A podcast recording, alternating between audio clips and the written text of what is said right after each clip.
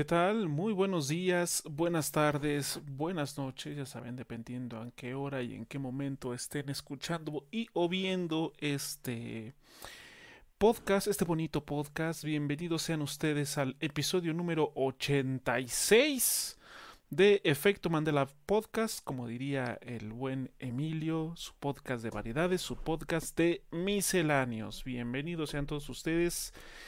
Y eh, en esta ocasión voy a estar hosteando yo este episodio, Luigi San 1138, abajo de nuestros bellos rostros. Si es que están viendo la transmisión en vivo, la repetición en YouTube, están apareciendo como nos pueden encontrar en las redes sociales más populares, es decir, Instagram y Twitter.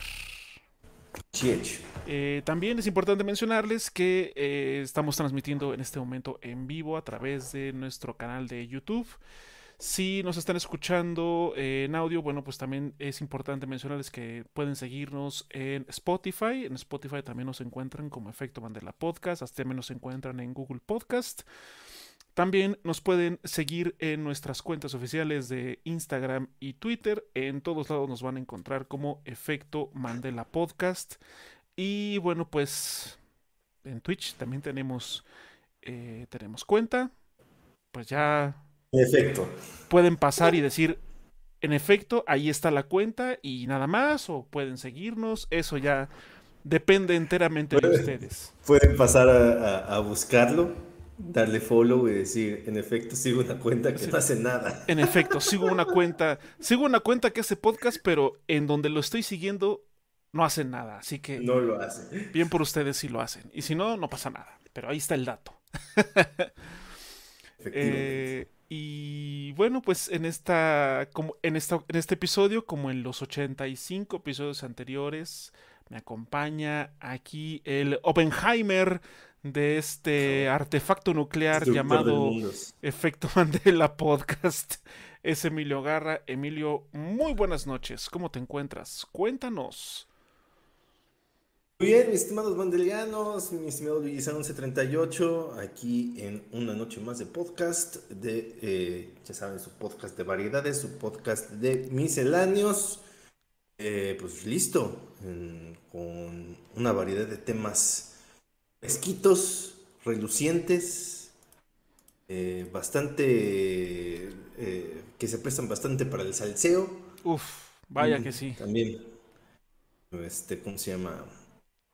Si el día de hoy, por alguna razón, ven que, que no traemos así como la super energía que de otras ocasiones, porque han sido días un poco, ¿cómo decirlo? turbulentos en, distintos menesteres y ya ahorita que es viernes como que... Se resiente. se resiente todo, llega todo de jalón, entonces, pero aquí estamos, aquí estamos. Mientras, mientras el cuerpo aguante. Eso. y, este, y pues sí, eh, bastante contento todo. Y pues bueno, ya saben que aquí engalanando este podcast como en los 85 episodios anteriores el 85. El Barbenheimer, el combo Barbenheimer de esta tienen matiné llamado el efecto Mandela Podcast.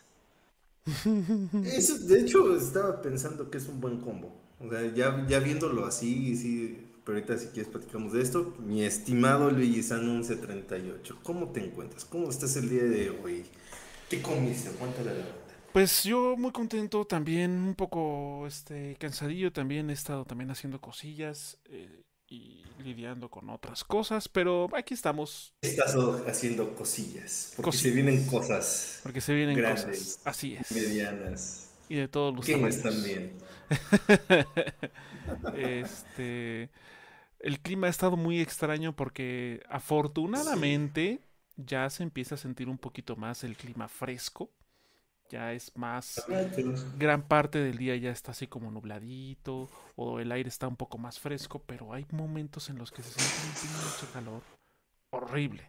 Pero bueno, ya saben cómo está el clima gracias a nosotros, entonces pues también no es que, que si nos quejamos pues ah, nos estaremos mordiendo la lengua. Si le quieren reclamar a alguien. Exacto, sí, véanse al espejo. climático, véanse al espejo. Sí, si quieren, si quieren echarle la culpa a alguien, nada más véanse. No sean como esos este, influencers o artistas que te dicen que cuides al planeta porque nos lo estamos acabando mientras están tuiteando en un avión, güey.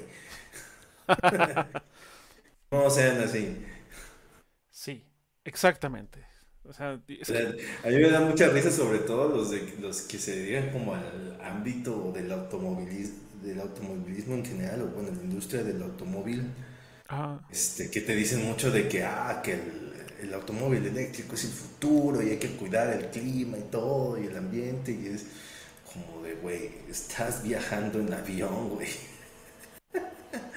Esa madre gasta lo que una persona normal gasta de gasolina. Tú estás gastando en un viaje de avión lo que una persona normal gasta en su coche de gasolina como en tres años, güey. ¿De qué me hablas, hombre? ¿De qué me hablas? Sí, la neta sí. Sí, un poquito de. Este. ¿Cómo, cómo es esta palabra? De. Coherencia un poquito de coherencia no estaría, no estaría de más. Pero bueno, fuera de todo eso, aquí andamos ya 86 episodios. Afortunadamente ya nos estamos acercando cada vez al número mágico de tres cifras.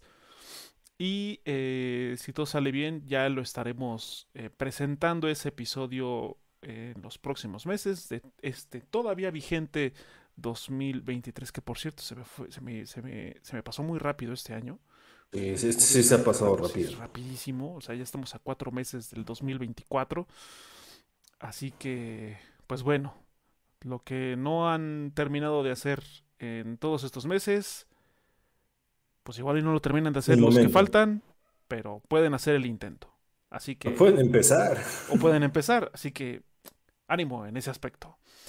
Eh, y bueno, pues eh, ya habiendo hecha, hecho las pertinentes introducciones, eh, vamos a mencionar algunas noticias que sucedieron en esta semana. O sea, bueno, en esta semana con eso de la Gamescom y demás, o sea, hay muchísima información.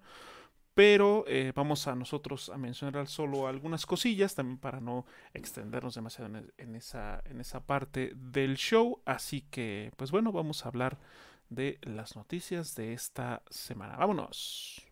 Vámonos.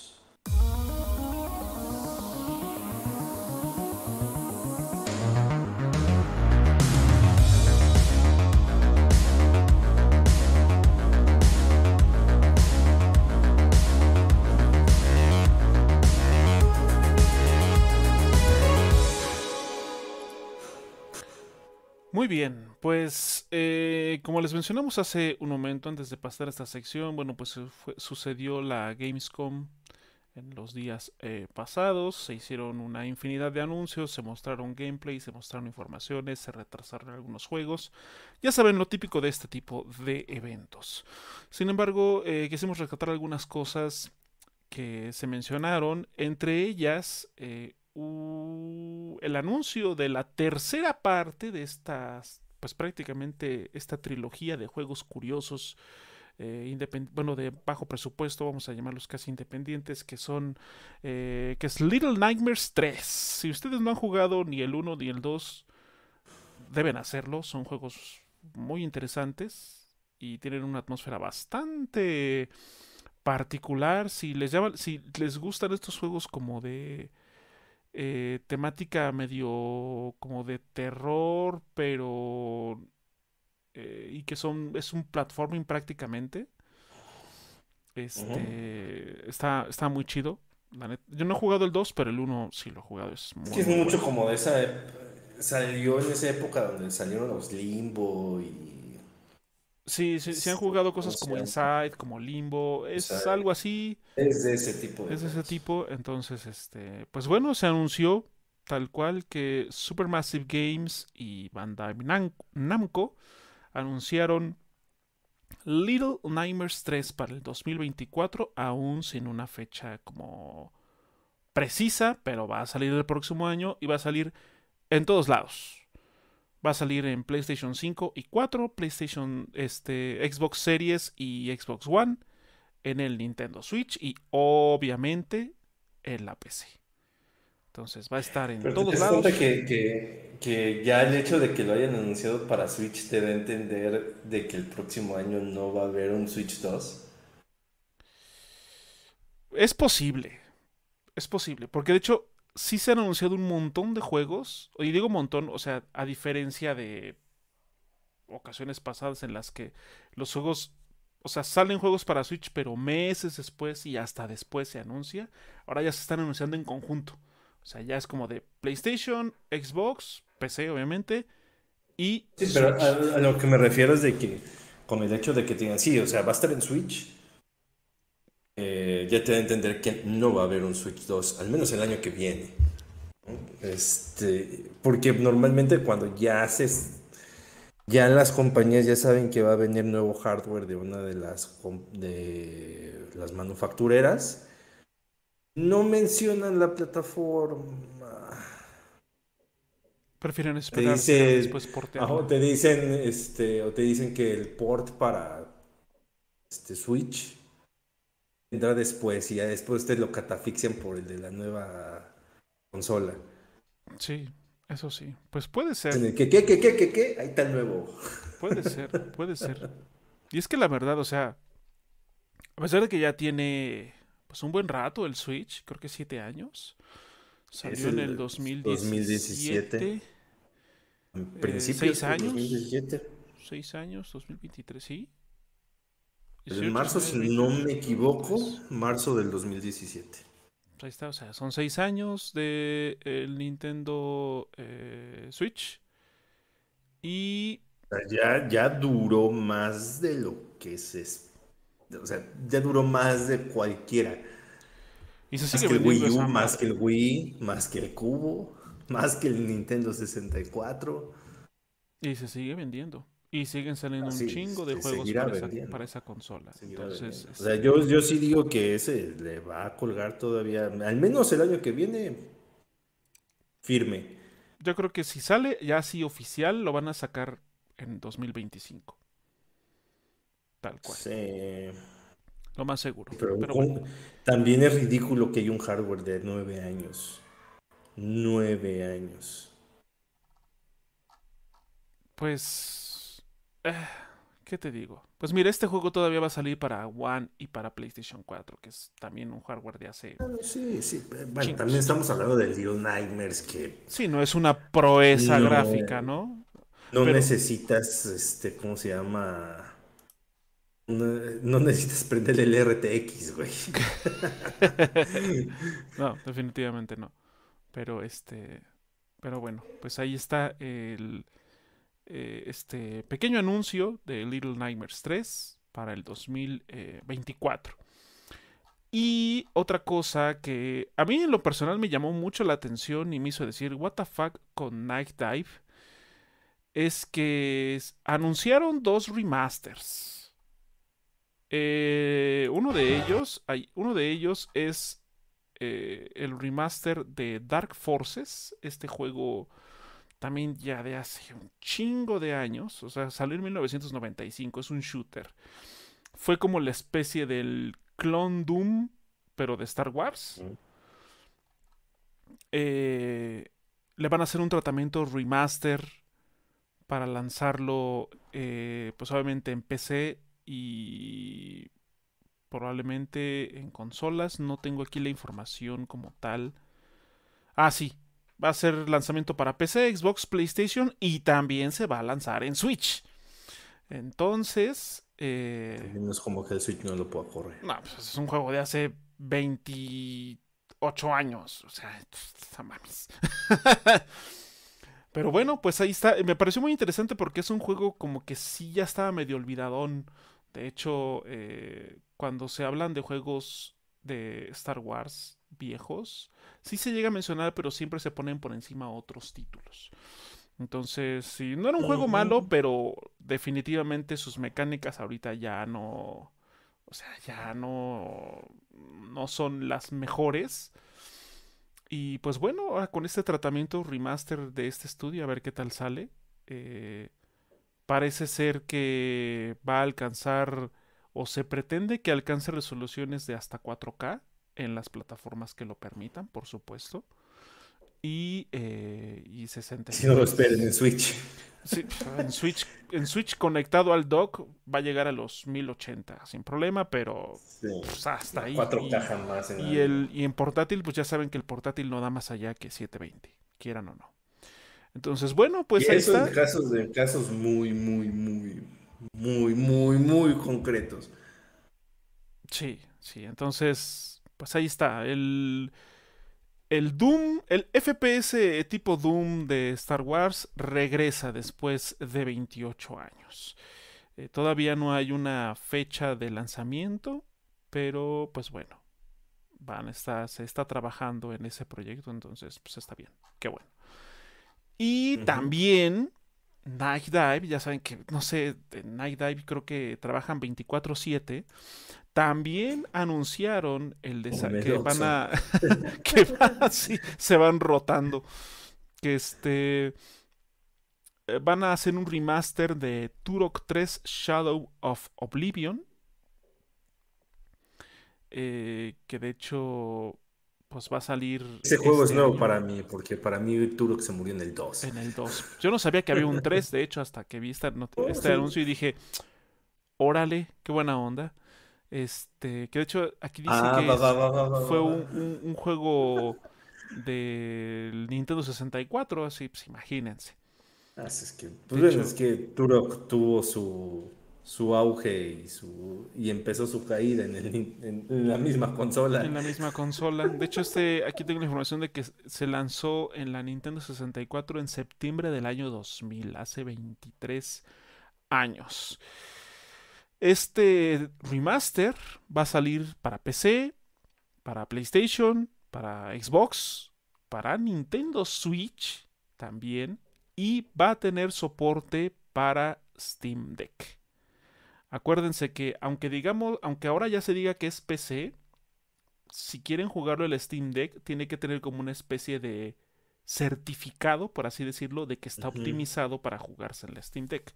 Entonces, pues ya se está hablando incluso desde ahora que va a también tener soporte para la Steam Deck. Y eh, pues se va a lanzar en lo que resta de este año. Eh, pues prácticamente es el una ola extraña de remasters de juegos muy viejos por parte de Night Dive. Así que... Me llama la, me llama la atención lo de Turok, no, no sé, o sea, igual es un esfuerzo que han de estar haciendo a ver si revive Turok. Porque, o sea, no eran malos juegos, estaban chidos, eran juegos muy raros en el aspecto de que los controles eran de lo más...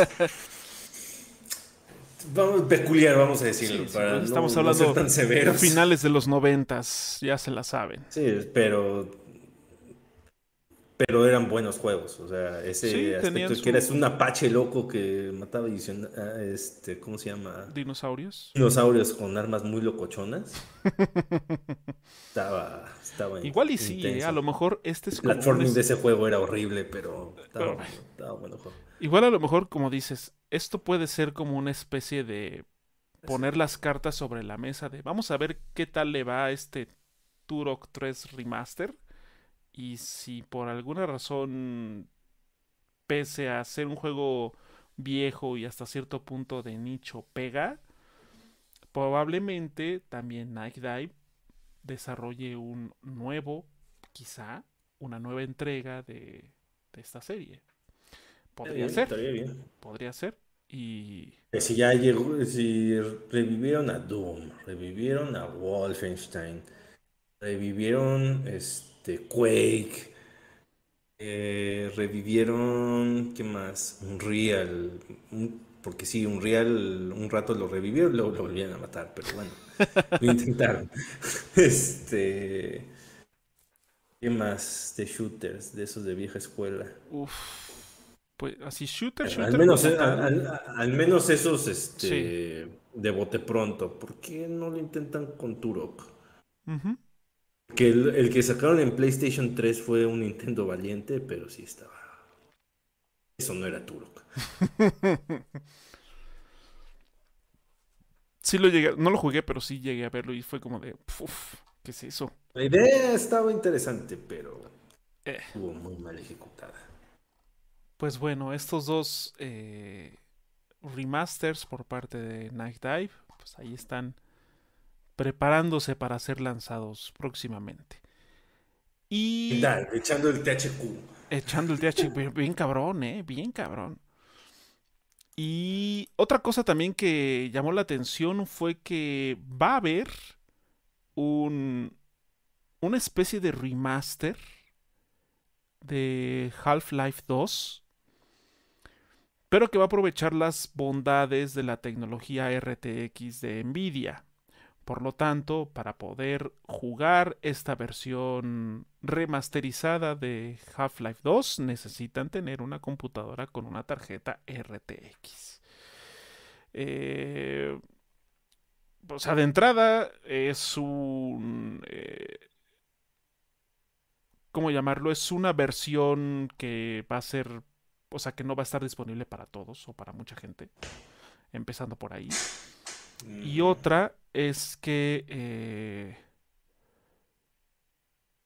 el anuncio ha estado muy ambiguo porque no, no, se refieren a él como un remaster como tal, sino lo mencionan como un RTX Remix Project. Pero pues básicamente es... Si, si, si ustedes tienen oportunidad de buscar en YouTube como el, el anuncio oficial de este Half-Life 2 RTX, se van a dar cuenta que sí hay una mejora en texturas y en... Eh, sobre todo texturas y la iluminación. Porque acuérdense que el RTX es que los pisos se vean como espejos y que la luz se refleje en pantallas y en cristales, o sea, todo ese tipo de cosas. O sea, está chido, pero... Eh, es que esa es mi este pregunta, o sea, ¿realmente lo necesitaba? Pues... Yo no siento que nadie que juegue Half-Life a estas alturas de la vida diga... ¿Sabes qué estaría chingón, güey? Que tuviera Ray Tracing, güey. O sea... Qué asco, güey. Yo voy a tocar esa cosa, güey. ¿Por qué no tiene Ray Tracing? ¿Por qué no tiene Ray Tracing? O sea... No, no, definitivamente no. Este... Hasta, hasta podríamos decir que parte de su... Eh, encanto es que es un juego viejo. Sí, sí. Y además uno que de alguna manera sí marcó un punto de inflexión en la industria, sin duda. En su manera de. Fíjate que lo que son las cosas. Fíjate lo que son las cosas. De que en esta versión mejorada, un juego viejo, un juego que tampoco esperabas. Porque honestamente de Valve nadie espera nada. Eh, y por el otro lado, Rockstar, todo el mundo espera cosas. No mames. Siempre sale con una chistosada. Ah, Rockstar. Si no saben a lo que nos referimos, en el episodio anterior. Así es, ven el episodio 85 para saber, para que estén bien enterados de a qué nos estamos refiriendo. ¿A qué nos referimos? Pero sí, sí, tal cual. Sus chingaderas. Sus, sus cosas. Sí, sí, sí, sí. Este, pero bueno, pues ese fue uno de los anuncios también curiosos. Eh, y el otro, uno de los anuncios interesantes, eh, eh, nada más lo vamos a mencionar así por encimita, es que, que ya, se, ya tiene nombre oficial el proyecto Q de PlayStation, pero bueno, de eso vamos a hablar más adelante, por supuesto. Y antes de pasar al, propiamente al tema de esta semana, pues ya, se lanzó el día de hoy que estamos haciendo esta transmisión en vivo y se está grabando este podcast, 25 de agosto del 2023, From Software ya ha lanzado oficialmente Armored Core 6 Fires of Rubicon. Eh, también conocido como Misles Locos. Como Misles Locos 6. Está disponible en todos lados, excepto Switch, por supuesto es decir, PlayStation 5, PlayStation 4, Xbox Series, Xbox One y PC. Eh, la verdad es que este juego, para los que ya han jugado juegos anteriores de Armored Core, porque hay un chingo de juegos, aunque ustedes no lo crean, hay un chingo de juegos. Pues antes no numerados, hay como spin-offs como... hay un montón, tanto numerados como spin-offs son un chingo. Y este, pues para todas esas personas que ya los han jugado, pues han de saber que estos juegos poco o nada tienen que ver con la otra arista de, From Software que son los juegos Souls, llámese Dark Souls, Demons, Bloodborne, Elden Ring, Sekiro, etc.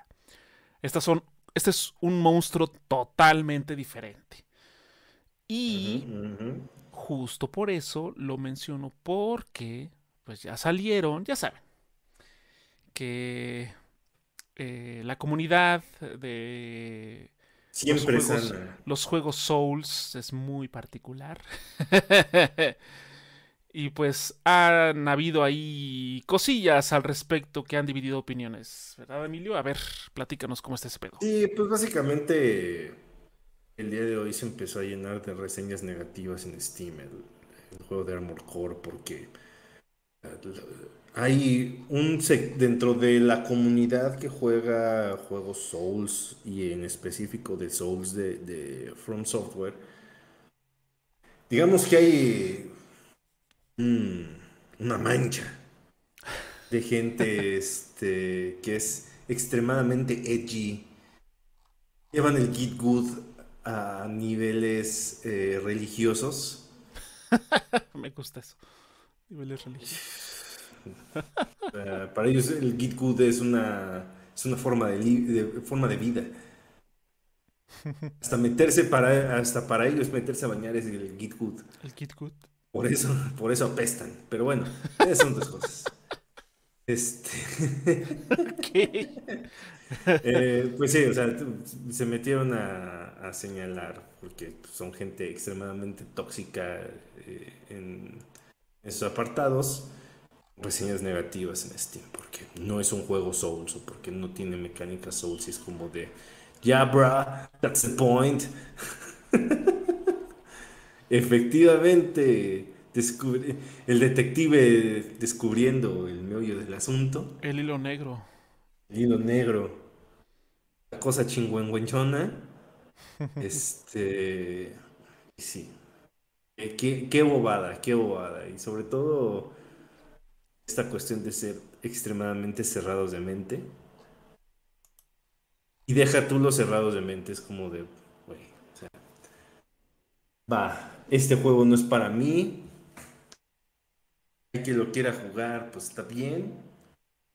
Yo voy a ver ese juego de por allá que se llama Elden Ring, Sekiro, Demon Souls o, que volteen a ver a, a, Deck 13 y sus juegos Souls también rifados. O sea, también ahí están. Si, si, ya, se, si ya se cansaron de, de, jugar y platinar todos los juegos de From, pues también mm. hay Souls like chidos afuera. Entonces, o sea, no todo lo que saque From Software tiene que ser a huevo un Souls. Y la muestra de ello es Armored Core 6 que es un monstruo, como lo mencionamos, totalmente diferente y que la verdad se ve muy bueno. O sea, la verdad a mí sí me llama mucho la atención ese juego. Yo se los digo, yo no he jugado ningún Armored Core y este me llama particularmente la atención, no porque sea de From Software, sino porque realmente se ve padre, se ve chido el juego. Entonces, eh, pues si, si a ustedes no les gusta o si ustedes esperaban un Souls y no lo es, pues simplemente volten a ver a otro lado y ya, no tienen por qué estar También chillan por todo, no es como que, no es como si From Software los tuviera este, a dieta de, juegos Souls. En los últimos, ¿cuántos años? 13 años hemos tenido Demons, una trilogía de Dark Souls, Bloodborne, este, Sekiro y Elden Ring. Ring. O sea, nueve juegos, güey. 13 años, nueve juegos Souls hechos por ellos. Un remake más sus DLCs. Hay un bueno, sí, no, porque es el, remake de Blue Point, pero es un juego de From Sí, pero pues, al final de cuentas es un, es un Souls-like. lo podemos meter en la lista porque es un relanzamiento. Entonces podemos decir que son 10 juegos de From, Souls de From, en los últimos 13 años. No, no los tienen a dieta, no es como Capcom con Mega Man, ¿eh? sí, para que veas. Sí, sí, totalmente cierto.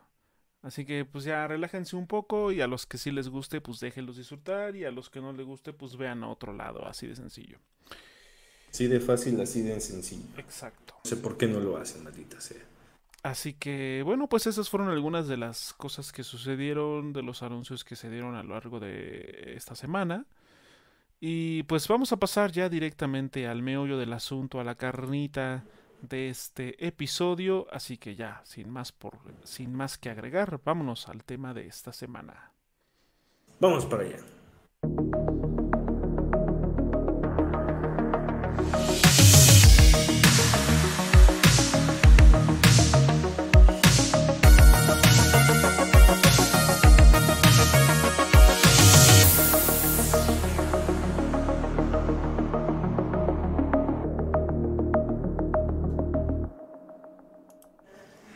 Pues bien, el proyecto Q de PlayStation que se dejó ver hace ya tiempo que era una especie de mando DualSense pero con una pantalla y que la gente decía, oh, ¿será acaso un sucesor del PlayStation Vita? Oh, ¿será acaso una especie de Wii U pero para el PlayStation 5?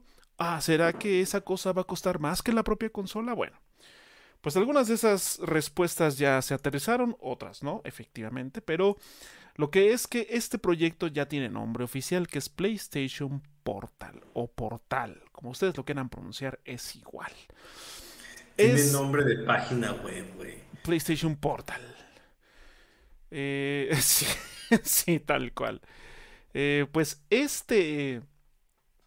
Eh, este dispositivo prácticamente es un remote control de PlayStation 5. ¿Qué significa eso? Bueno, primero que este, esta especie de mando DualSense con pantalla, primero vamos a hablar de lo obvio, pues la pantalla que trae incorporada esta cosa es de 8 pulgadas, es decir, es una pantalla de tamaño considerable, es una pulgada más grande que la del Nintendo Switch OLED, para que se den una idea. Y la resolución es de, o va a ser de 1080p, es Full HD, con capacidad de hasta 60 FPS, es decir, 60 Hz de respuesta. Eh, y pues ya, básicamente en cuanto a las características técnicas o, que puedan ser eh, resaltadas de este dispositivo, es básicamente eso. Y también, lo más importante, es que va a funcionar como un eh, remote control de la PlayStation 5. Es decir, ustedes van a tener que conectar este dispositivo a la red a la que tienen conectada la consola, ya sea por eh, que la consola la tengan por Ethernet o por Wi-Fi. Bueno, pues ustedes a través del Wi-Fi de este dispositivo van a conectarse, van a enlazar, a enlazar su cuenta y van a poder jugar sin necesidad de encender la, una pantalla de televisión, un monitor. O sea, tiene... Eh, evidentemente, o quiero pensar que la consola o la tienen que tener encendida o la tienen que tener en modo reposo para que puedan enlazar este dispositivo. No, creo que sí se enciende. Bueno, se enciende la consola. el chiste es que sí van a tener que prender la consola, pero pueden jugar de manera portátil siempre y cuando estén dentro del área que está conectada a, la red la consola. Es decir, este no se lo van a poder llevar a un viaje, se lo van a poder llevar a la casa de sus amigos, a la casa de la abuela, a la casa de la novia o del novio. O sea, sí podrías, pero tendría... Para que lo pudieras hacer, necesitas ser una persona con muchos recursos, porque necesitarías llevarte tu Play 5. ah, bueno, sí. Tener una de esas camionetas ultra lujosas que tienen hotspot de internet. aparte tienen puertos HDMI y, toma de corriente casera para que conectes tu Play este, y se conecten ambos dispositivos al hotspot y puedas hacer este el streaming. Pero sería muy bobo porque pues si ya te llevaste el Play y lo puedes conectar por HDMI a las pantallitas de, la, de este tipo de camionetas. Pues mejor ahí. ¿Para qué sacas esa madre? Exactamente. Pero de que se puede, se puede. Ah, no, sí. Ya sabes que luego a los ricos les encanta estarse complicando la vida. Ajá, pero es que, ¿qué voy a hacer? Chingaderas. Entonces, pues básicamente esta, este dispositivo no es una consola y de hecho algo que sí me pareció bastante, eh, pues bastante mala onda, por no decir otro, otra expresión más grotesca, es que hay algunos portales y medios y páginas especializadas y cuentas especializadas en videojuegos que están nombrando a este dispositivo como consola y no lo es.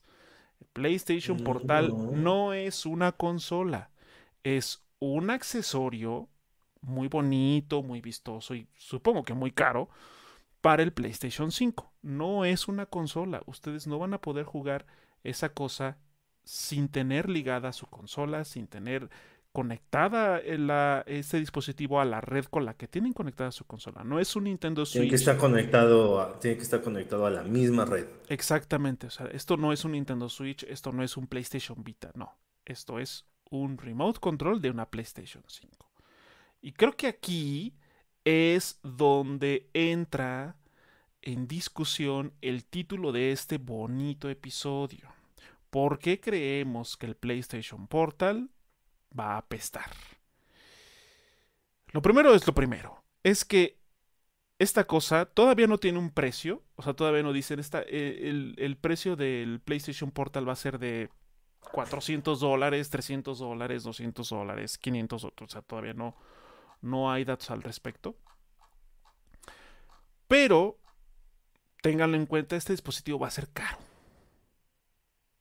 Va a ser caro. Va a ser caro.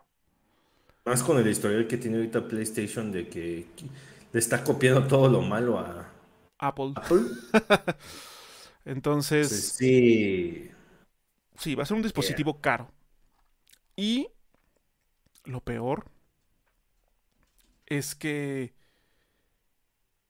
realmente es necesario. O sea, si ustedes tienen un PlayStation 5, es porque obviamente tienen algo en donde visualizarlo, ya sea un monitor de computadora o el que comparten con su computadora, que puede ser de 21, 24, 27, 30 pulgadas, qué sé yo. Y puede ser Full HD, 2K, 4K, X. O puede ser que lo jueguen el PlayStation, su PlayStation 5 en una pantalla de televisión que puede ser de 32, de 40, de 50, qué sé yo, pulgadas, y que puede ir de Full HD a 4K. Bueno, el punto es que ustedes tienen dónde visualizarlo sin importar la resolución y el tamaño. Ok, ahí está perfecto. Pero ahora llega este aparato que prácticamente va a ser una especie de cloud gaming porque van a tener que jugar conectados a internet y tienen que tener una muy buena conexión a internet, por lo menos una lo suficientemente rápida para que el juego o los juegos en esta cosa se puedan ver bien y aprovechen la resolución que tiene. Pero estamos hablando que va a ser una pantalla de 8 pulgadas. O sea, sí, si están en su casa podrán jugar su PlayStation 5 en el baño podrán jugarlo mientras están acostados o mientras están comiendo o qué sé yo. Pero más allá de eso, o sea, no van a poder jugarlo fuera de casa. Así de sencillo. En condiciones muy particulares no está pensado para eso. Sí, no. Entonces, eh, yo considero que esta cosa es como un, el remote control del, del, Wii U. Que será esa cosa que también era como un mando con una pantalla. Ajá, el control tablet. Ajá, el control tablet. Este. Y yo sinceramente siento que esta cosa no tiene un propósito que valga la pena el gasto. Lo que, es lo que estábamos comentando al principio, es la solución a un problema que nadie se planteó y nadie necesitaba. Es como, ajá.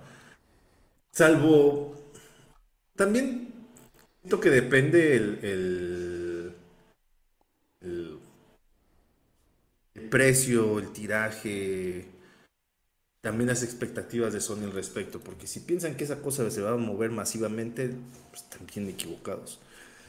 Eh, pero para ciertos usos podría haber el porqué de su exigencia, ¿no? Porque, por ejemplo, tengo un cuate eh, con el que juego Apex Legends, que muchas veces, pues, por ejemplo, para su familia tienen una pantalla. Luego, este, él quiere jugar, pero está su hermano jugando en el Xbox, ¿no? O están viendo una película. Dices, bueno, pues uso el Remote Play, no tengo que usar la pantalla, Ok. pues vía streaming, y eso es un uso. O no sé, que tienes un Wi-Fi muy robusto y buenos repetidores, y dices, ah, voy a jugar, eh, no sé, Returnal desde mi casita del árbol. ¿No? Des- desde el cuarto de baño al final del, del jardín. Así es, y en efecto puedes. Como para ese tipo de usos, pero Son casos como muy para un uso cotidiano, para la persona, para el usuario promedio, no lo veo, es que esa es la cuestión. Sí, no. Y, otra cosa, algo que también entra como, o sea, que podría entrar como un tema periférico a este dispositivo, a esta situación del PlayStation Portal, es el auge que recientemente han tenido estas PCs consolizadas, que son prácticamente estas computadoras, pero chiquititas, muy potentes algunas, que están pensadas únicamente para jugar, pese a estar basadas en Windows o bueno, en sistemas operativos de computadora. Por ejemplo, la que inició como este super boom fue la Steam Deck.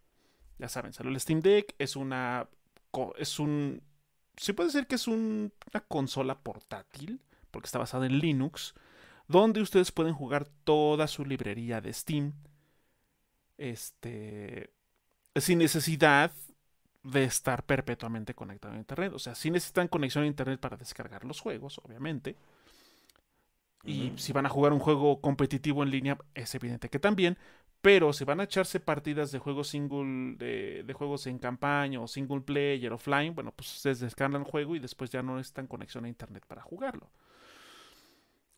Y a partir de eso, pues empezaron las competencias. Ya ven que ahora salió la, este, la Asus Ally, que es una PC de bolsillo tal cual, mucho más robusta que la Steam Deck, obviamente mucho más cara, pero que está basada en Windows 11. O sea, si ustedes de hecho pueden ver este, unboxings o primeras impresiones de estos dispositivos o de este dispositivo en particular, cuando le encienden es- les pide que pongan sus datos y lo, y lo personalicen como si lo estuvieran haciendo con una computadora. O sea, de bienvenido, agrega tu correo y agrega esto y las políticas de privacidad y te habla Cortana y la chingada. O sea, es como una PC prácticamente. Y una PC, en efecto. Ahora han salido otros modelos de otros fabricantes chinos medio extraños. Por ejemplo, el que se me viene a la mente es uno que se llama Ayaneo, que de hecho ya está en su versión 2. ya hay un Ayaneo 2, que también son eh, PCs consolizadas, que es como se les denomina esto, porque está como este debate de que si son consolas, si no son consolas, si son PCs, si no son PC, en fin.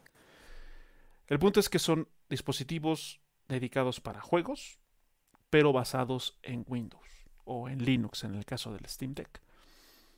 Ahora, Pero es que antes de eso ya no Alienware había sacado una de esas. No jaló. Sí, pero aparte de que no jaló, estaba excesivamente cara y sus, y sus características, Como todo lo de Alienware. a sus características así como de, como de potencia y demás, pues no valían el precio. Entonces, pues, fue como un intento ahí como de hacer algo así, pero fracasó. Ya Steam Deck y Asus como que lograron el equilibrio de un precio eh, relativamente ¿cómo, le dicen ellos? competitivo, pero que te ofrece una potencia que dices, oye, pues a los 16. Aún así, eh, para, para la mayoría de la gente sigue siendo prohibitivo. No, sí, es competitivo para lo que te ofrece, pero para. Sí, o sea, por ejemplo, la, la capacidad de compra de una persona normal.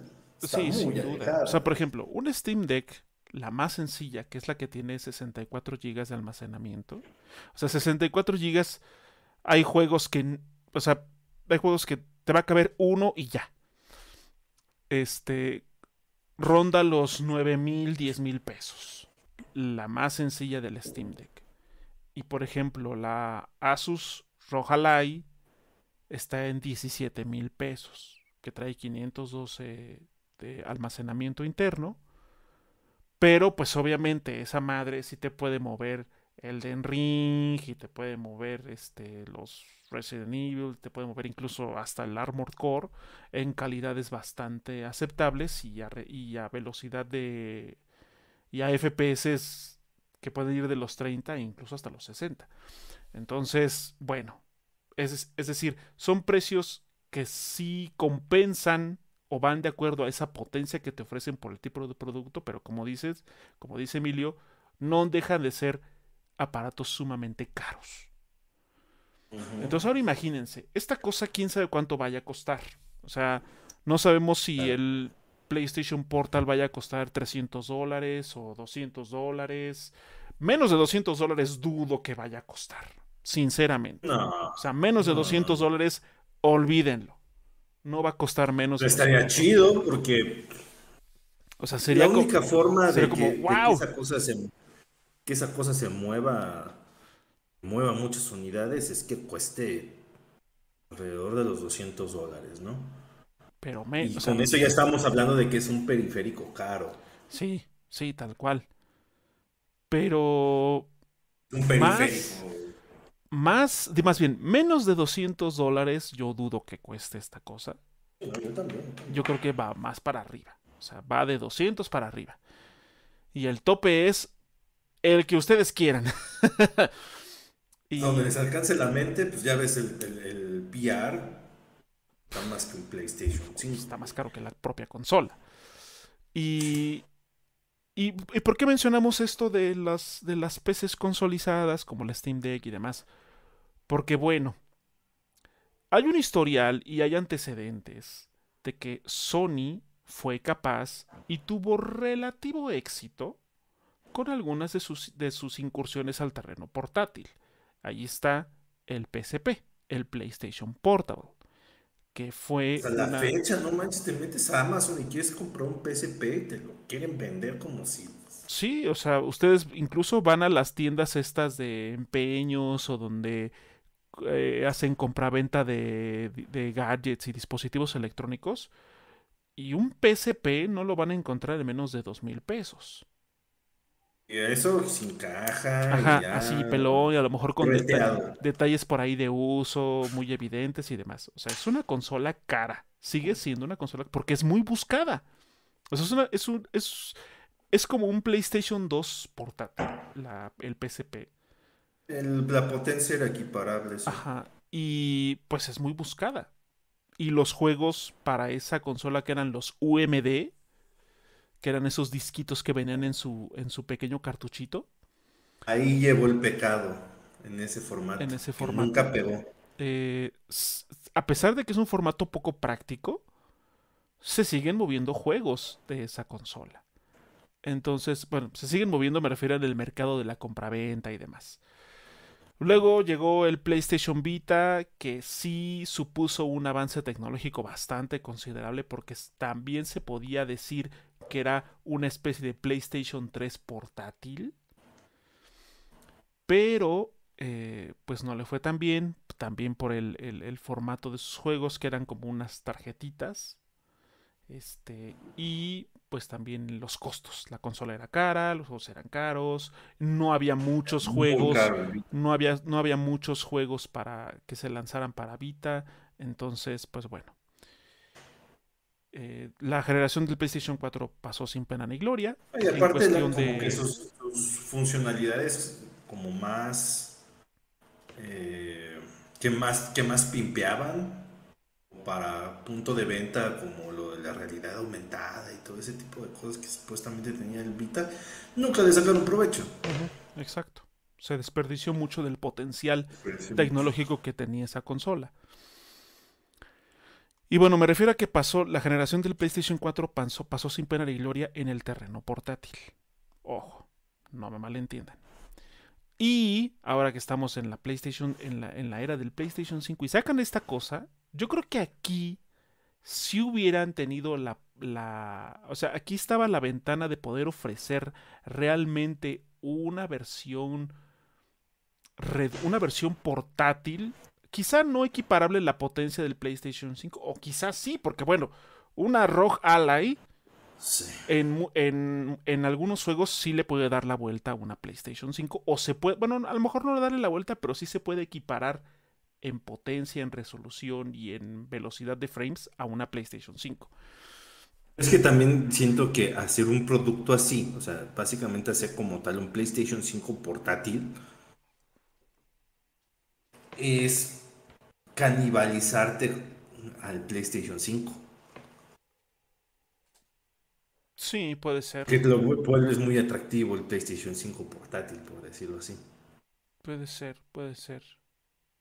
Sí, porque bueno, o sea, ahorita una consola PlayStation te sale entre 10 y 11 mil pesos. La que tiene, sí, o sea, ya bajo de precio. La que tiene el lector de disco. La que, la que no tiene el lector de disco la pueden encontrar hasta en 9500. Eh, por ejemplo, si esta cosa hubiera sido una especie de PlayStation 5 portátil, obviamente pues los juegos aquí tendrían que ser todos digitales. Si tú tienes juegos físicos, te la pelaste, no los vas a poder jugar. Pero si tú tienes juegos digitales, pues también los podrías jugar en esta cosa. Eh, y sí, como dice Emilio, y creo que tiene razón, en el sentido de que una portátil que pudiera a lo mejor todos lo... O sea, que, solo pudiera jugar la opción de rendimiento, no la de calidad, la de rendimiento que se puede jugar en la PlayStation 5 en una pantalla de 8 pulgadas. Quizás sí hubiera sido un movimiento bastante riesgoso en cuanto al que se canibalizara justamente con la con su hermana mayor, que es la, consola de sobremesa. Es que no, mi, pregunta hacia ese producto es que no sé para quién va dirigido, porque por un lado sus usos son muy limitados para escenarios muy específicos, para un público como muy particular. Eh, seguramente va a ser un periférico caro.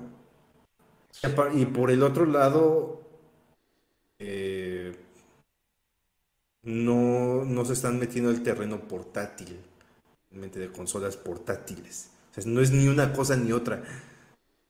Entonces es como, ¿qué es esto? O sea, no, no, no entiendo. ¿A quién va? ¿O por qué? O sea, la, yo entiendo, o sea, mi única explicación es que es capricho de alguien. Sí, exactamente. Algún corporativo que dice, ah, quiero ver algo que... ¿Eh? Que se, que se vea bien tecnológico, güey. Se vea bien que se que, para que me pueda llevar los blips y bloops al baño, güey.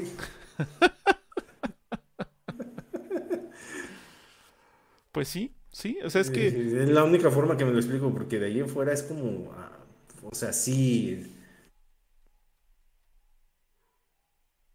¿Qué debería de gastar a más dinero para jugar los juegos que ya puedo jugar en mi consola? No, y además creo que ya hablando en un terreno más particular en nuestro territorio, aquí en Latinoamérica, más específicamente aquí en México. O sea, darse darse un lujo como los videojuegos ya es decir algo, para empezar. O sea, darse un lujo de comprarse una consola de actual generación, está cabrón. Pero ahora, agrégale esto, este dispositivo, esta extensión de la, de la consola que no es, no es una consola portátil como tal, pero es más allá de un simple control. O sea, está como en un intermedio ahí que se ve bonito, pero hasta ahí. o sea, es un dispositivo vistoso, sí, lo es. O sea, los renders que muestran y todo se ve padre. O sea, de que se ve padre, se ve padre, pero, es, un, es, un, es un Xperia glorificado, güey. Un Xperia Play que se llamaba glorificado, güey. Ajá. Sí, sí, sí. Es una tablet con, eso, con mandos de DualSense. donde quieras. Sí, o sea, es, es, era, muy latoso porque era el, ¿cómo se llama? La prehistoria de ese tipo de situaciones. pero se podía. Sí, sí, tal cual. O sea, y además, literal, es una, es una tablet con eh, eh, controles de DualSense. Eso, eso sí dijeron que los controles iban a... O sea, es un DualSense, básicamente. O sea, eso de los gatillos ápticos y todo eso está incluido. O sea, prácticamente agarraron los, los, dos, los dos lados de un DualSense y se lo pusieron a una tablet. Ahí está. Entonces, o sea, como dice Emilio, ¿qué es? O sea, no es una, no es una consola portátil, no es un control. O sea, es más que un control, pero es menos que una consola portátil. no mames, ¿qué pedo? O sea, está allí, e, está en el limbo de la extravagancia tecnológica, vistosa, pero que si lo aterrizamos bien, ¿a qué uso? Efectivamente, como dices, es, extravagancia tecnológica y como le decimos de, esta mentalidad que tiene ahorita PlayStation corporativo de copiarle todo lo malo a Apple, sacar periféricos extremadamente estúpidos tomar decisiones extremadamente estúpidas. ¿Ya no se acuerdan cuando dijeron que el iPhone ya no iba a traer este el cubito de cargador ni el cable porque con eso iban a ahorrar recursos? Chingaderas, güey. ajá. Ah, el hecho de que no venga en tu caja, tú te estás ahorrando un recurso, pero yo lo tengo que comprar de todos modos. Exactamente, sí. Y lo tienen que fabricar. Lo tienen que fabricar. Es lo mismo, es exactamente lo mismo. O sea, son, son este tipo de artimañas eh, corporativas que lo único que hacen es buscar la manera de crear algo inútil, hacerlo vistoso y crearse necesidades. Que sientas que lo necesitas. Ajá, crearse necesidades sacadas de la, de la pinche manga. Y que realmente. O sea, Emilio mencionó este problema es que, o sea, nosotros porque ya llevamos mucho tiempo en este mundillo. El problema es la gente que no... De entrada, por ejemplo, aquí en Latinoamérica tenemos un grave problema, no solo de lectura en general, sino de comprensión lectora. Y aunque muchas veces se tenga una eh, accesibilidad increíble o una facilidad nunca antes vista para poderte enterar y consumir este tipo de contenidos en, en todo el tipo de, medios posibles. Y aún así va a haber gente que va a comprar esa madre porque piensa que ha de ser un PSP2, güey va a haber gente quejándose porque no va a hacer eso. Sí, es que me compré esta cosa y no es una no es una consola portátil, pues no, güey. Lo quise llevar al racho, güey, y no lo pude, no pude jugar. Se me desconectó en cuanto me subí al coche. Pues sí, güey, no mames. y va a haber gente así, ¿eh? Te apuesto lo que quieras a que va a haber gente que se va a quejar que esta cosa no es un PlayStation portátil. Ya, estoy viendo los TikToks de, esta gente. Ya estoy viendo los TikToks de, esto, de esta gente que lamentablemente sus neuroconductores no funcionan. Dejándose amargamente de algo que se les dijo. Desde un inicio, güey. Se les dijo de un inicio cómo iba a estar la jugada y aún así fueron. Sí, sí, sí. No, no, no le veo ningún caso, no. O sea, salvo esos ejemplos como muy específicos que mencionaste de, por ejemplo, en una casa que solo tienen una tele y que alguien más la está usando y tú quieres jugar porque vas a jugar con tus amigos o porque simplemente quieres jugar, en ese tipo de casos muy particulares se le puede sacar ventaja a ese aparato. Es más, yo todavía hubiera visto algún tipo de ventaja o algún tipo de objetivo a esa cosa. Y ok, tú que no iba a ser tanto como un PSP, de que le metieras un disquito, una tarjetita del juego o algo por el estilo, ¿no? Pero digamos que a huevo lo tuvieras que ligar con tu cuenta de, PlayStation Network. Te dijera, no Apex, puedes bajar tus juegos de tu librería de PlayStation Plus, que se queden guardados y los puedes jugar donde quieras, hasta donde te alcance la pila, bro. Aunque no estés conectado a internet, porque ya los descargaste. Sí, claro. Como seguramente, como son de holgazanes, de querer sacar el máximo recurso con el mínimo esfuerzo y sin aportar nada, seguramente esa cosa no tiene tener un, una papa de disco duro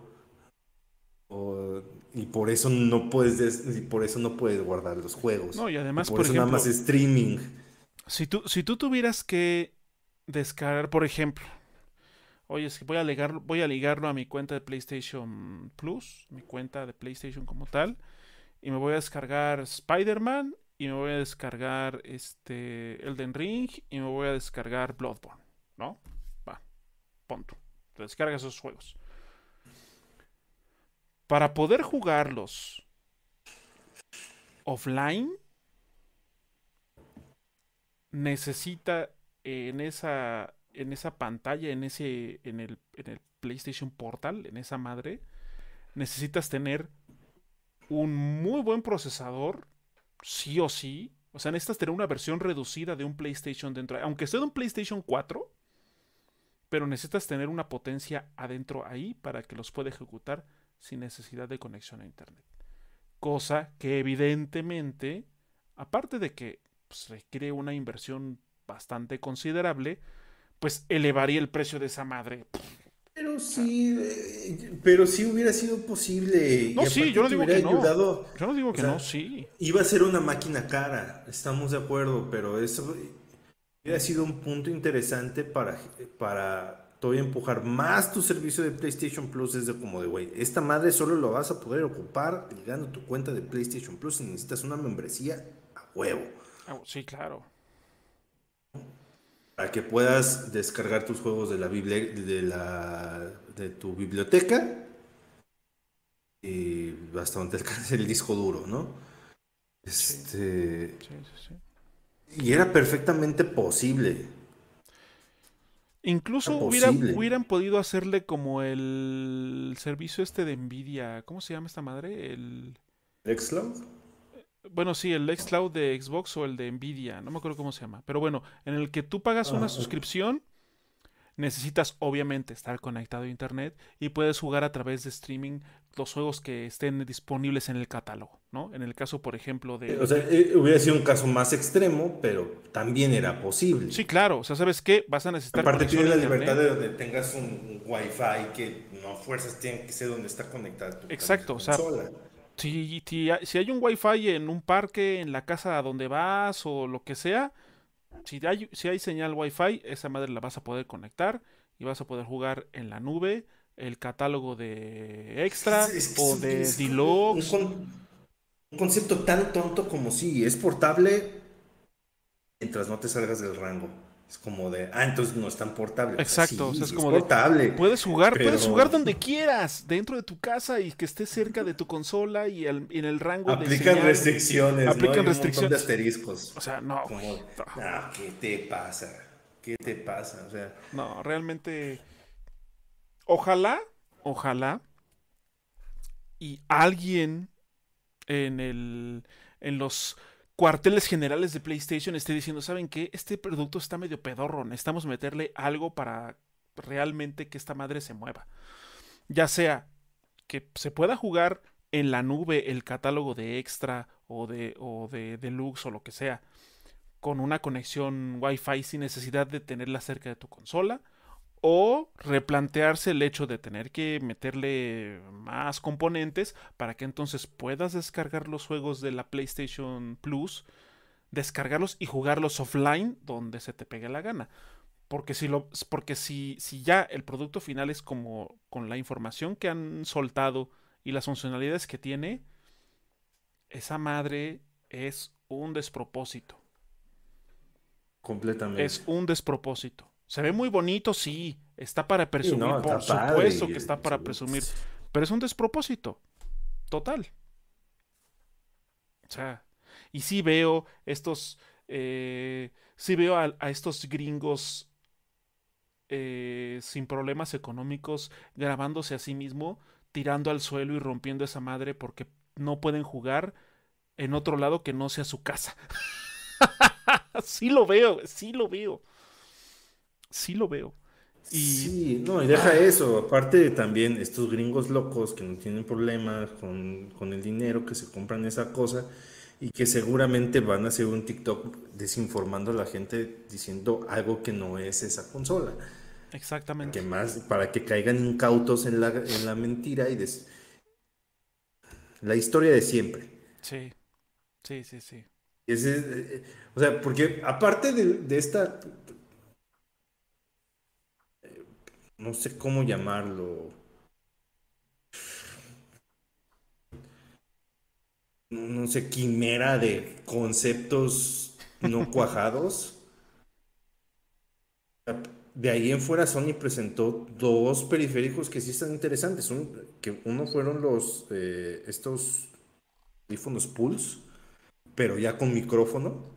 Ah, ok. Traen micrófonos. Sí, claro. Los, audífonos Pulse son muy, están caros como ellos solos. Pero es de Sony no, sorprende, siempre ha sido así. Este, ya, pero ahora ya traen unos, este, ¿cómo se llama? Micrófonos abatibles. Y el otro son los, estos micrófonos in-ears. También este, Bluetooth. Esos, esos dos periféricos tienen sentido.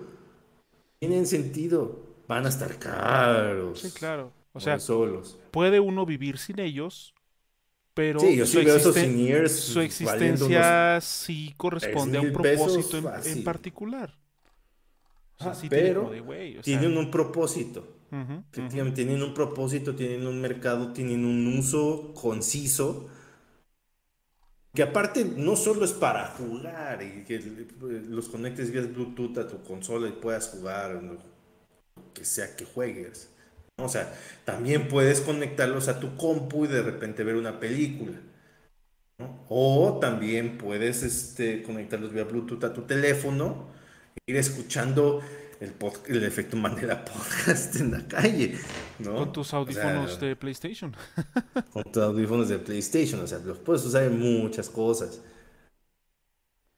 Tiene muchos tipos de uso te brinda más posibilidades que limitantes. En el caso de la madre esta del PlayStation Portal, hay muchas limitantes. Muchas limitantes que lo hacen un producto. O sea, si esa cosa está muy barata, dices, pues ya. Eh, no sé, si cuesta menos de 200 dólares, igual volvemos al asunto de que es un periférico caro. But habrá gente que se lo va a comprar por la anécdota, ¿no? Es más probable que haya gente que se lo compre así, que si cuesta 5 mil pesos esa cosa. Eso sí bien nos va. mejor cómprate un Switch, bro. O sea, fíjate, si esa cosa cuesta 200 dólares, que al tipo de cambio son casi 4 mil pesos más los impuestos, si cuesta, si su precio es de 199 dólares, aquí en México va a costar de 5 a 6 mil pesos. Fácil. Por ese varo, ponle 500 o hasta mil pesos más y mejor te compras un Switch OLED. Y esa madre sí la vas a poder jugar donde se te hinche la gana. Donde sea. Sí, entonces es como de. la pila, porque también. Sí, claro, pero digo, o sea. Ese es el problema que tiene tienes, tienes esta posibilidad de no necesitar una conexión totalmente, una conexión permanente, no solo a internet, sino a tu consola. Entonces, ah, es, o sea, eso sí cuesta 200 dólares. Porque si cuesta más, o sea, si estamos hablando que esa cosa vaya a costar 299 o 399 dólares, estamos hablando de que aquí en México va a, va a rondar los 8 o 10 mil pesos, O sea, va a costar aquí casi lo que, va, lo que cuesta la consola y es como de... O sea, un control de 8 mil pesos, no. No mames. No. Cómprate mejor un un Switch, si, lo que quieres es jugar fuera, juega, cómprate un Switch. Entonces, un Switch, güey. O si lo que quieres es que, te quema la mano porque quieres otra consola, cómprate un Series S. Sí, andan en 5 varos, 6 varos. Ahí está. Alcanza papá y aparte como para pagarte un rato del, del Game Pass. Del Game Pass. o sea, ridículo, no, no, no tiene un un objetivo esta cosa más que ser un aparato extremadamente mamador y fantoche. Es, ajá, eso es un despropósito fantoche. Eso es lo que es el PlayStation Portal. Portal. O sea, un, un despropósito fantoche. Y es por eso que reafirmamos el título de este bonito podcast, que es porque creemos que el PlayStation Portal va a apestar. Justo por eso, porque es un despropósito. Es un despropósito. Es un despropósito. de recursos. Sí. Pero bueno, ¿ustedes qué piensan? ¿Ustedes creen que realmente si es un despropósito coinciden con nosotros o ustedes dicen, oye, no, es que se le pueden sacar muchas más ventajas que ustedes pasaron por alto y no quisieron ver? Bueno, pues de ser así, en la parte, en la sección de comentarios compártanos sus, sus, sus, este, sus opiniones al respecto, si se lo van a comprar, si no se lo van a comprar, si a lo mejor se van a esperar a que por ahí en algún momento esté en descuento o qué sé yo. Vas a ver, va a pasar lo mismo que con el PlayStation Mini, güey. Este, y, los cinco meses te lo van a estar casi, casi regalando en Walmart, güey. Te van a hacer tu bundle de, de PlayStation 5 con esa madre. Sí, sí. Llévate este, ¿cómo se llama? El FIFA de hace dos años y este PlayStation Portal, güey. Llévate, llévate, el, FIFA 2023, el último FIFA, el FIFA 2023, y llévate gratis un PlayStation Portal. Puede ser. Sí, sí, sí lo veo, sí lo veo. compártanos en la caja de comentarios lo que piensan acerca de esta, de esta cosa de Sony. Eh, y bueno, antes de concluir, ya saben que nosotros eh, compartimos con ustedes también algunas recomendaciones que tengamos de manera personal hacia ustedes. Así que, Emilio, ¿qué tú le vas a recomendar o qué quieres recomendarle a la banda? ¿Para jugar, para ver, para escuchar? Mm, de películas no he visto nada en estos días, por lo mismo de que no tanto tiempo. Sí, lo que decíamos hace rato del combo Barbenheimer, bien, son como polos opuestos, bastante marcados. Eh, y las dos películas están bien. Siento yo que es mejor la película de Oppenheimer, honestamente. Todo.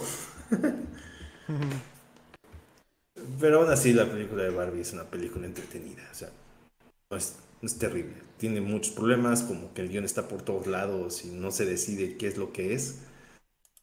Y de repente como que quiere ser demasiado existencialista. Ok. Y bueno, aún así es una película entretenida.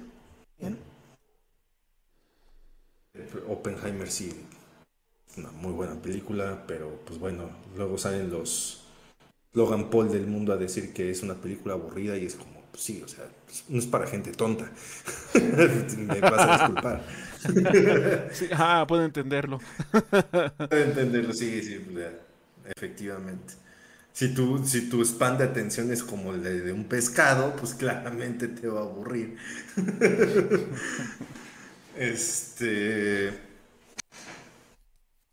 De ahí de juegos, igual no he tenido mucho tiempo seguido con Sniper Elite 5 avanzando, un poco más adelante de la mitad del juego.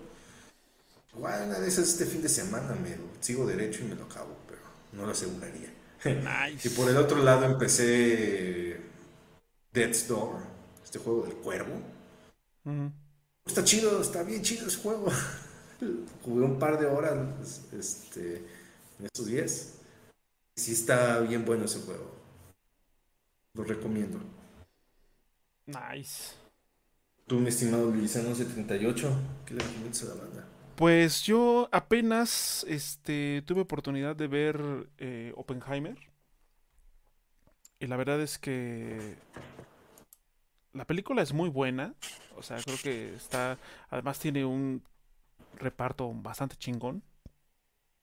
Sí. Este, o sea, por. Se está haciendo como costumbre con también las películas de Nolan, ¿no? Que tenga un cast. Un cast bastante. Es como, como película como Scorsese, pero de ciencia ficción. Ándale. pero sí, o sea, por donde le veas hay muy buenos actores. Este.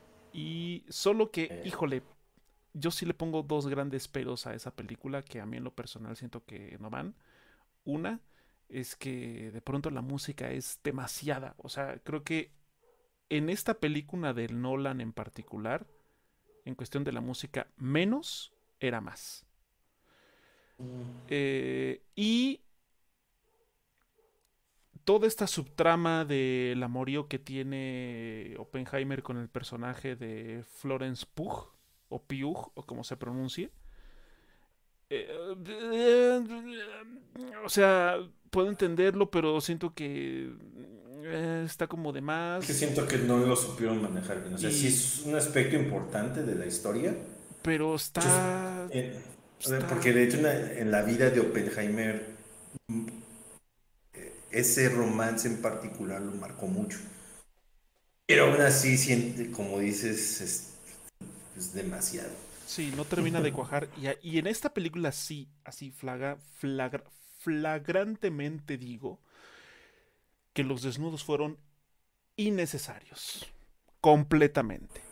O sea, no había necesidad. O sea, pudieron, pudo, esa idea de cuando sucede en eso pudo haberse representado de otra forma, pero bueno, esa es mi opinión. Pero en general la película está muy buena. Si tienen oportunidad de ir a verla, vayan.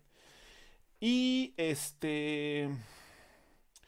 es que Nolan no es como que tenga mucho... Eh, para representar la sensualidad de una persona. Neta, ¿no? Pues sí. es como Kojima, no tienen tacto. Muchas cosas bien, hacen historias padrísimas. Sí, pero para, loquísimas, para algunas, para, para, algunas sutilezas. Pero para esas sutilezas no se les dio. Como que no se les da muy bien, sí, tienes razón. Son bastante vulgares en ese aspecto. Pero bueno, este, aún así es una buena película. La neta está, está muy chida. Hay momentos en los que la tensión es demasiada y es como de, ah, maldita sea. Yeah pero en el buen sentido. Así es, Es una tensión buena. Este... Inception, esa parte final cuando la camioneta está cayendo al río dura como media hora. sí. Y ahora que estás como de, ya, Ya, ya casi se cae. Está tocando el agua. sí, sí, sí, sí, totalmente, totalmente. Y este, de juegos, Em, bueno, terminé el, remaster de Alan Wake. Este. Siento que ese remaster. O sea, no está mal, pero también no era imprescindible. Creo que fue más como para hacerle una especie de lavado de cara al juego original en miras de Alan Wake 2 para que también ambos juegos no tuvieran ese e, esa distancia gráfica tan abrumadora como lo es el primer juego y este. Pero bueno, o sea, sí hay una distancia gráfica. Sí, sí, sí. Aún así. Eh, sí, sí, claro, o sea, la distancia hay, pero imagínate, si hablamos de la versión original, sería todavía más. Eh, no es un juego malo, pero sí eh, el final no termina de cerrar tan bien. O sea, como que la historia se va construyendo de una manera bastante efectiva y como que ya al final eh, no termina. Final, yo lo siento, o sea, argumentalmente el final es como muy apresurado. Pero irónicamente te lo retrasa mucho el gameplay. Sí, sí, sí, sí. Sí, hay partes, ahí te ponen como en una especie de, te, te ponen como en arenas en las que dices, güey, esto no era necesario. O sea, hubiera sido más pasillero y hubiera estado mucho, mucho, mucho mejor. Pero bueno, eh, apenas ya lo terminé y...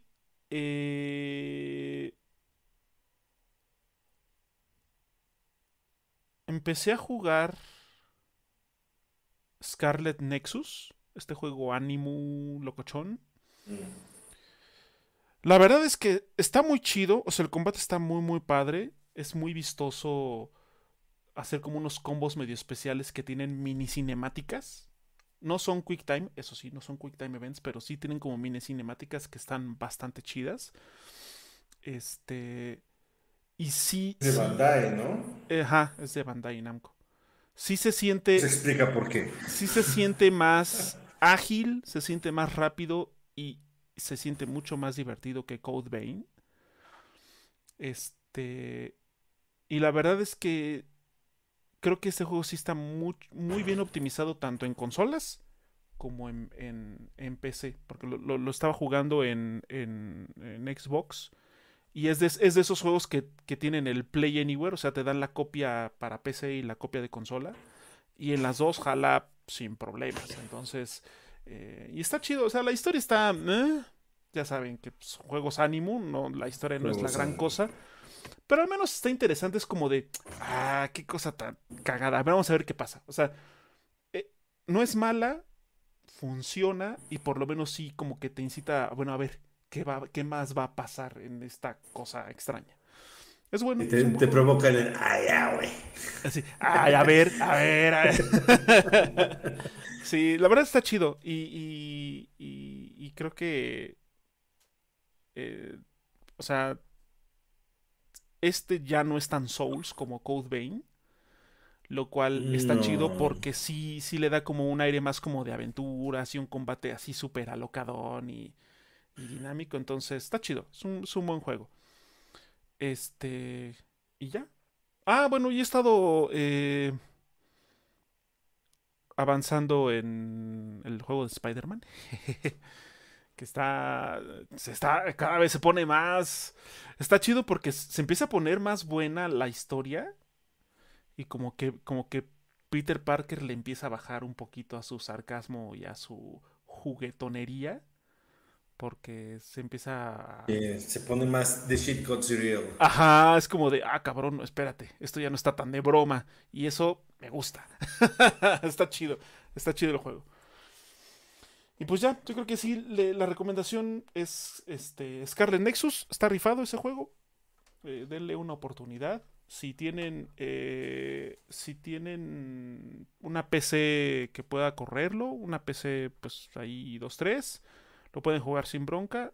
Y si tienen Xbox, les recomiendo que se lo compren. Esto no está patrocinado, por cierto, pero es un buen dato porque se pueden ahorrar una lanita. Cómprenlo en eneva.com. Ahí les sale más barato el juego, la neta. Entonces.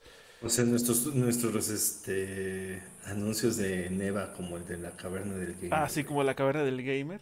Hablando así, los comerciales. Ah, no, no mames, no. Qué, qué cringe cuando hace eso. Yo cuando, cuando hace esas pinches cosas digo, ah, no, güey, no te queda. no, me, me, gusta mucho ese canal y de hecho me cae bien al de, la cabeza. Sí, sí, sí. Pero, eh, cae cuando hace ese tipo de cosas. Cae en este cliché que ya es mucho de los este, youtubers españoles que todos, todos, sobre todo de videojuegos todos le quieren copiar a Borja Pavón. Exacto lo que te iba a decir. Como que le, le, le, le, toman mucha referencia de Borja Pavón. Es como de. O sea, sí, pero no, te, no te sale. algunos no toman, no toman referencia, algunos le copian le descarado. Y no les queda, O sea, aunque, aunque hagan la voz muy similar, no, no, esa, ese humorcillo muy particular de Borja Pavón es, es, imposible de replicar, entonces no. No, no, no, no, no. Pero sí, en Eva, si nos estás escuchando por alguna razón, este podcast llega a tus ojos y tus oídos. Mira, aquí tienes un espacio muy bonito en el que si nos patrocinas podemos hacer anuncios de tu página. Así que. así que. Pero bueno, ahorita no es patrocinado, simplemente es una recomendación. Si van a comprarlo en PC o en Xbox, háganlo. Échense una vuelta por Eneva. Igual lo pueden encontrar a un precio bastante interesante, incluso la Ultimate Edition que trae expansiones y chingos de madres. Entonces, ahí está el datazo. Eh, y pues nada, ahora sí, vamos a despedirnos. Muchas gracias por haber estado aquí con nosotros. Muchas gracias por la preferencia de haber estado escuchándonos y o viéndonos ya sea en la transmisión en vivo o ya sea en la repetición en YouTube o en el, en el en Spotify, que ahí también nos pueden encontrar. De verdad, muchas gracias por acompañarnos durante estos 86 episodios. Y recuerden que eh, por acá nos vemos los jueves, o en este caso los viernes, jueves o viernes de cada semana. Nos estamos viendo por aquí alrededor de las 8 de la noche. Y no olviden seguirnos en nuestras redes sociales, en Instagram y en Twitter como Efecto Mandela Podcast. Quizá por ahí eh, estemos considerando también tener nuestro, nuestra cuenta en, ¿cómo se llama la madre? ¿El Threads? El Threads, bueno, en esa madre probablemente por ahí en algún momento tengamos también nuestra, nuestra cuenta, por si Twitter X de plano llega un punto en el que explota y ya no sabemos nada de él, bueno, pues por lo menos tener... A ver si ve más cercano eso. ¿eh? Poner este, tener ahí ese backup. Así que, pero mientras, síguenos ahí en Twitter y si dice Elon Musk que se llama X, nos vale 3 hectáreas, le vamos a seguir Ahí dice que se llama X, güey, pero los, los mails que te mandan para que regreses es X, entre paréntesis, antes conocido, antes conocido como, Twitter. Es Twitter y se acabó. Ah, entonces ¿para qué le cambias el nombre? ¿Para qué le cambias el nombre, güey? Pues ya, o sea, para Twitter, Instagram, YouTube, Spotify, eh, Google Podcast, en todos lados pueden, en Twitch también, ya saben, bajo su propia, su propia decisión, ahí también nos pueden encontrar como Efecto Mandela Podcast. Muchas gracias, que tengan un excelente día, una excelente tarde o una excelente noche. Nosotros nos vamos. Chao. burro.